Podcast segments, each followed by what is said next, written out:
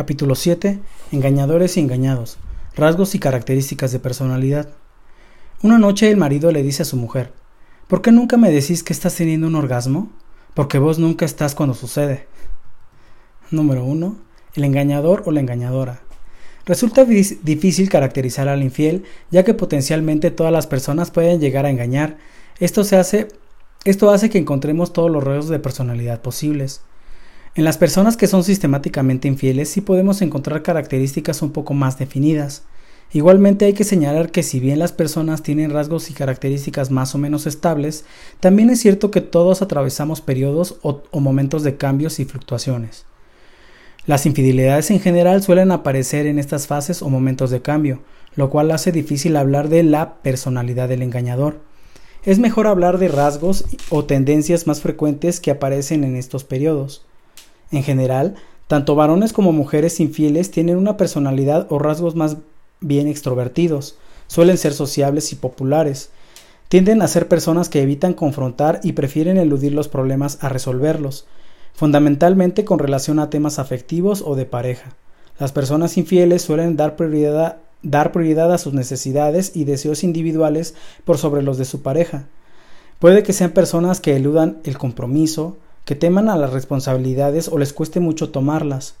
En las personas infieles que son muy responsables aparecen con más frecuencia sentimientos de culpa que en las irresponsables. Las personas que se enredan en infidelidades o engaños puede que estén atravesando por una etapa de baja autoestima o sentirse feos, no elegidos, poco valorados y pueden elegir resolver esos problemas mediante una fe, elevando su valía personal mediante sus conquistas. Suelen ser personas simpáticas, seductoras, que tienden a vincularse bien con los otros y en general tienen un adecuado manejo social. Habitualmente son personas más pragmáticas, realistas y, y sensualistas, tendiendo a ser menos idealistas, románticas o soñadoras. Algunas personas pueden ser verdaderos don Juanes, para los cuales el compromiso y las relaciones se transforman en algo lejano y la seducción ocupa un lugar central en su vida, sin lograr llegar a una intimidad madura con su pareja. Por lo general son personas proactivas que tienden a la acción más que a la reflexión y suelen ser independientes y autónomas. Valoran especialmente la libertad individual y si bien pueden aceptar la responsabilidad afectiva en algunos casos, les cuesta aceptar los límites que implica tener un compromiso de ese tipo. Las personas que engañan sistemáticamente y tienen una doble vida sostenida en el tiempo puede que tengan algún problema de personalidad tales como rasgos narcisistas, psicopáticos o ser personas abusadoras. También pueden evidenciar mecanismos psicológicos de, de disociación importantes, a veces una marcada tendencia a mentir y en casos graves pueden llegar a ser verdaderos mitómanos. El infiel visto desde afuera parece ser el que se lleva la mejor parte, es el que suele tener la mayor capacidad de maniobra, aunque a veces está bastante tironeado por la culpa y sus deseos. Puede tomar decisiones en general conociendo los, las dos partes. Es el que tiene la mayor información respecto a, de todos los integrantes.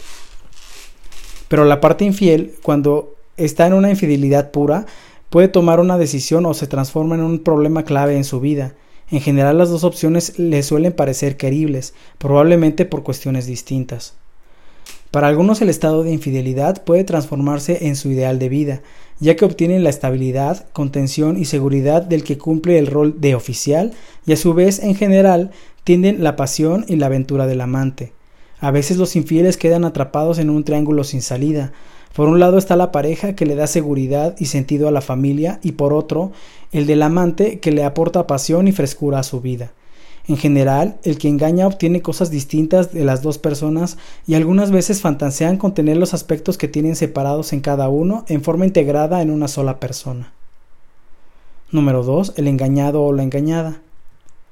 Podemos señalar el misma, la misma salvedad que hicimos respecto del engañador. Es difícil hablar de características homogéneas, ya que todas podemos potencialmente ser engañados, lo cual hace casi imposible dar estilos o rasgos de personalidad definidos. Podemos hablar con un criterio más preciso sobre las de las características de aquellas personas que son sistemáticamente engañadas, que soportan o que aceptan las infidelidades de su pareja. Las personas engañadas tienden a, ser, a tener una autoestima baja, son inseguras y dependientes, en general suelen ser tímidas y retraídas, les cuesta hacerse valer y respetar, Habitualmente son personas tolerantes y pacientes que priorizan los deseos y necesidades de su pareja por sobre las, los de ellas de, mismas. Suelen establecer vínculos fuertes y sólidos, son leales y fieles con sus amigos aunque su red social habitualmente es reducida. Tienden a ser personas idealistas, románticas, que prioricen la imagen y la forma de su pareja para el exterior a la realidad de su vida afectiva diaria. En general son, son, personas confiables y a veces en casos graves pueden ser negadoras, prefiriendo no ver ni lo obvio. Tienden a justificar a los otros y suelen ser más comprensivas con los demás que con ellas mismas. Son personas que valoran mucho las relaciones de pareja y respetan profundamente los vínculos afectivos. Tienden a subestimarse y descalificarse, les cuesta aceptar los elogios y halagos.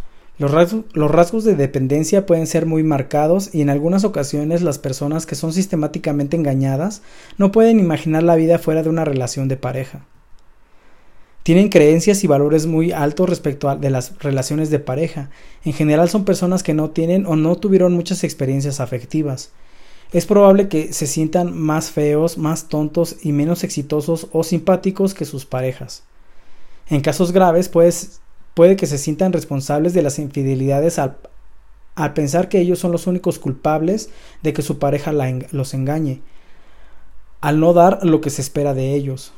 Estas personas suelen tener una autoestima muy baja y se suelen exponer a situaciones de abuso, en general tienden a pensar que se tienen merecido lo que les pasa, Puede que tengan un trastorno de personalidad dependiente y que por temor a encontrarse solos acepten cualquier tipo de trato o condición por parte de su pareja.